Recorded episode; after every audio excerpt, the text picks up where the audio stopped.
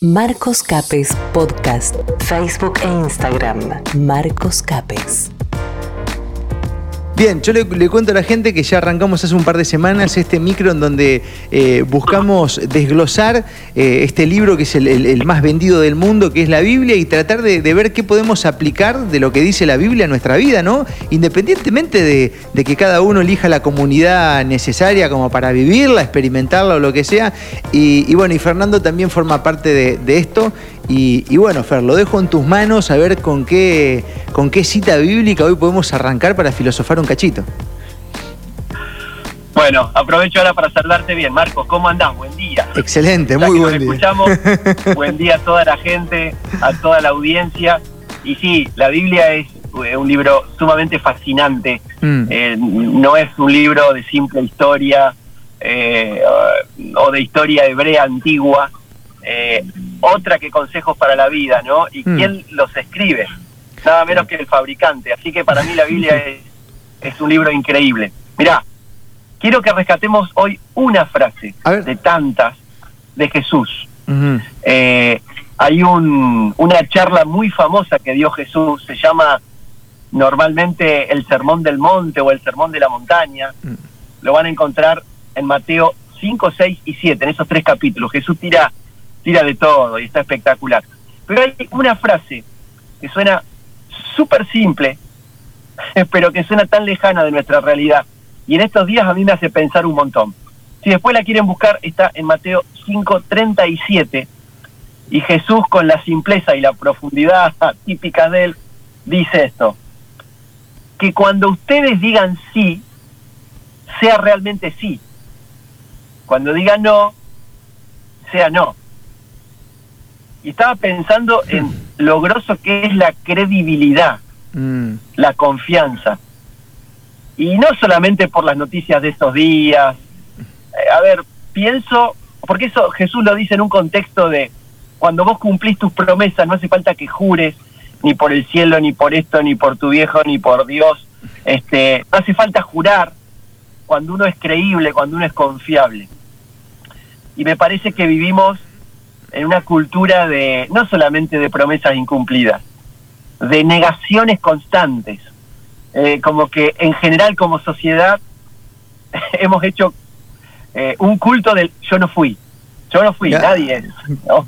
Este, y la verdad, la verdad que esto lo traemos eh, impregnado de que somos muy, muy chiquitos, Marco.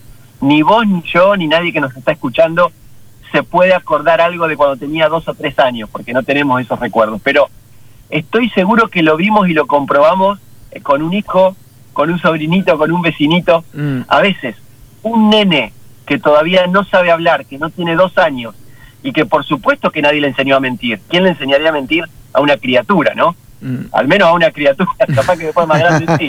Pero te habrá pasado a vos, Marcos, también como papá, ¿viste? Esto- muy chiquito le decís, ¿hiciste esto? Y el nene, ¿viste? Con carita de circunstancia dice, no, Mm. Este, una carita de circunstancia que va a aprender a manejar después. Sí, claro. Pero ¿cómo sin que nadie le haya enseñado, nos haya enseñado?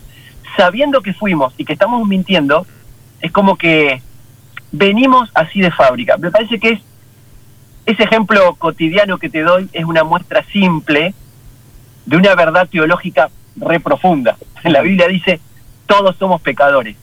Y Marcos, no tenemos que hacer mucho esfuerzo para que se nos vaya todo para el lado equivocado. Parece que nacemos como una especie de imán Mm. que nos tira hacia lo malo, eso es una realidad, lo dice la Biblia. Entonces, vamos creciendo con esta cosa de yo no fui, ¿no? Y tendríamos mil anécdotas de, de la niñez, de travesuras, de pero ya estamos grandes, Marcos. Ahora, eh, sabés, Fer, que, mm, no puedo dejar de pensar en las cosas que la Biblia dice que existen y que van a existir, porque me, hablas de eso, ¿no? Como que todos tenemos el pecado. eh, y también es cierto que hay mucha gente que intenta decir que no, que no es pecadora y con eso consigue algunos beneficios sociales, políticos. Y, también no puedo dejar de relacionar en, esto de, de las cosas que ya hace dos mil años escribieron que van a estar con nosotros, que puede ser los pobres, ¿no? Porque a veces también eso es algo que está escrito, está ahí, es como que nosotros seamos pecadores, es una cuestión nata de la realeza humana. Sin embargo, hay gente que no entiende eso y nos engañan vendiéndonos de que si ellos están en algún lugar no va a haber más de eso que sabemos que va a existir siempre. Lo mismo mm. pasa con esto de decir yo soy honesto, ¿no? Pero en realidad sabes que en cualquier momento te la vas a mandar. Teniendo en cuenta eso, Fer, que es algo de la condición humana, si se quiere, y que está escrito hace más de dos mil años, ¿qué nos queda como ser humano? Sabiendo a que tanto vos como yo, como Fernanda, cualquiera de los que está en la radio, somos pecadores y vamos a equivocarnos y vamos a hacer cosas malas eh, sin querer en más de una oportunidad.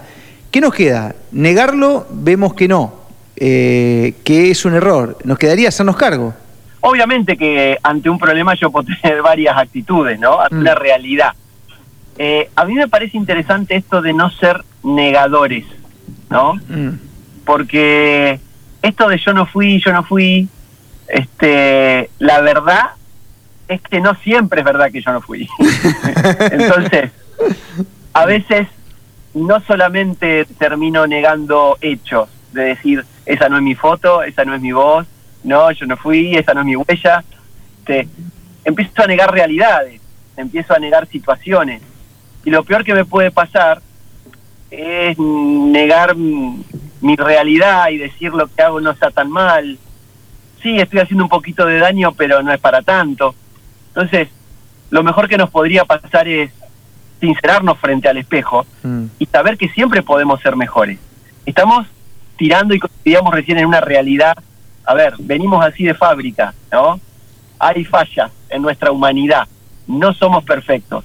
Y sería una estupidez, Marcos, decir que de ahora en más alguien, porque se lo proponga, jamás en el resto de su vida va a faltar a la verdad. Mm. Es difícil.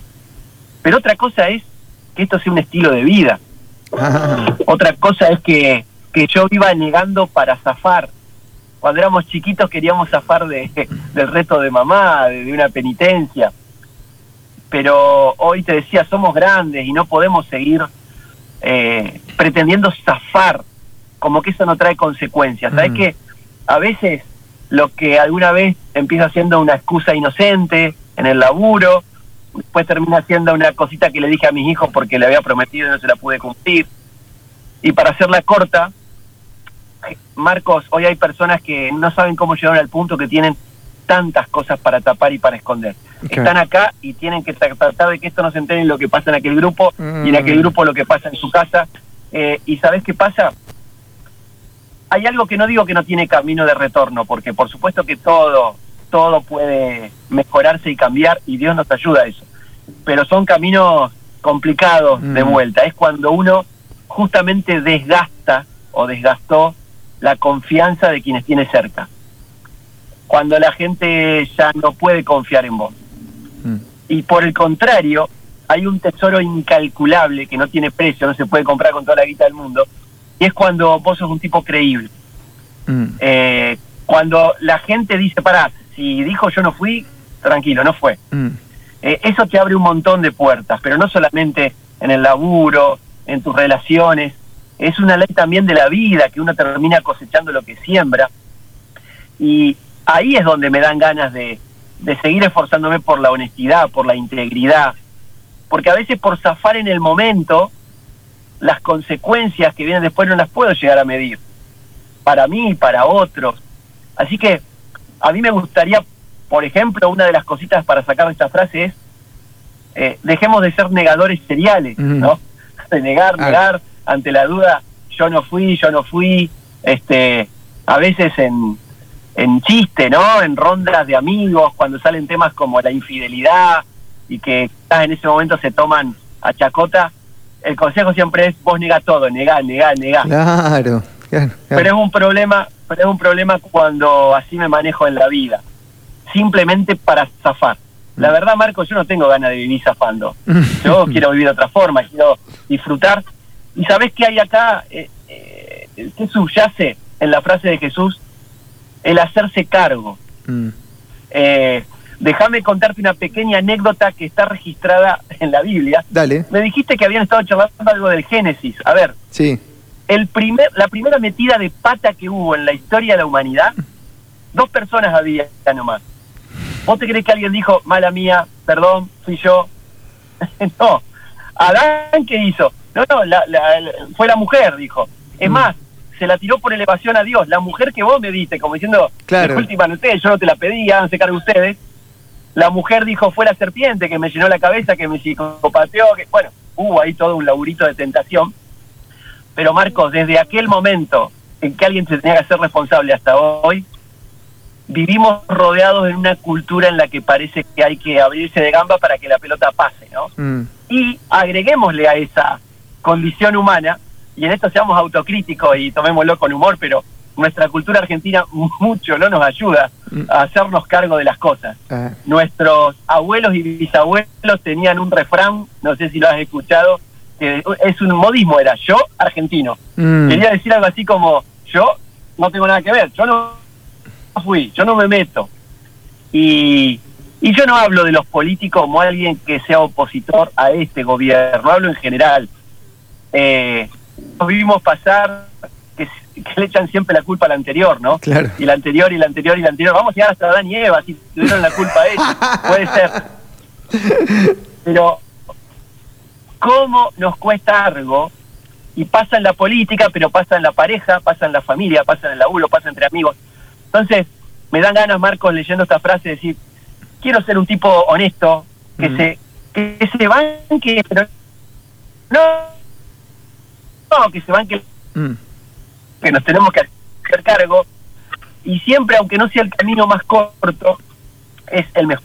Mm. Vos sabés que además para cerrar un poco este segmento, Fer, eh, había una parte donde, donde, donde decías que prácticamente conviene ser creíble y como conviene ser creíble porque uno vive mejor, es más feliz y, y la gente que tenés al lado cree en vos, conviene y merece todo eso el esfuerzo de al menos, a sabiendas de que nos vamos a mandar más de una macana, tratar de que sean las menos posibles. ¿no? Que o sea, me- merece porque conviene, y no solamente para vos, sino también porque conviene porque vas a, a cosechar un montón de cosas por añadiduras que tienen que ver a eso, ¿no? O sea que in- inclusive si lo corremos de- de- del aspecto meramente espiritual, si sos una persona creíble, probablemente te vaya mejor en los negocios, tengas más éxitos, eh, la gente confíe más en vos. Bueno, se trata de todo un combo que viene junto, que, que ya está prometido, ¿no? De antemano, si uno es buena persona. Así que, bueno, es, es como una invitación a, a poner el esfuerzo, ¿no? Sí. Y es fácil de comprobar, Marcos, ¿eh? porque a veces al corto plazo podés ver resultados. Mm, Eh, quizás con nuevas relaciones, con una re- nueva relación comercial, ponele. O sea, si sos cumplidor, te van creyendo. Mm. Cuando pidas un plazo, te lo, te lo van a dar. Cuando pidas alguna facilidad, la gente va a saber que puede confiar en vos. Por eso que quede claro, no estamos tratando de tirar una utopía de, de gente que ahora no se va a equivocar más. mm, Eh, y a veces todo lo que tenga que ver con lo religioso eh, tiene un tinte de, eh, de, de- de cierta... eh, de, de demostrar algo que es imposible. Por eso eh, me gusta despegarme de la religión en sí y pensar en la realidad, en la, en la espiritualidad en serio, Mm. más allá de los... eh, Ay, se nos cortó Fer. de, de- Ahí está. Te, te- Te- nuestros errores. te perdemos, te perdemos de a rato, quizás no sea el, sí. el- el camino más fácil. Mm. Eh, no, es, no es fácil reconocer. Eh, Fer, ha sido un, un gustazo enorme ¿Me charlar con ahí? vos. Sí, ahí te voy recibiendo medio entrecortado, pero bueno, creo que ya, de igual manera, por más que la conexión no nos ayude, lo más importante ya se dijo. Y, y sé que estoy sorprendido porque de una cita que tiene, no sé, 20 palabras, sacamos una charla de 20 minutos y así es toda la Biblia, es una locura. Sí, tal cual. Es así. Entonces ahora uno entiende por qué los pastores estudian 10 años para recibirse. Porque hay una torta de cosas para ver y son todas buenísimas para nosotros. Fer, te mando un abrazo grande. Bueno, gracias por este contacto y, y- y- y seguimos en contacto permanente y, y nos vemos pronto.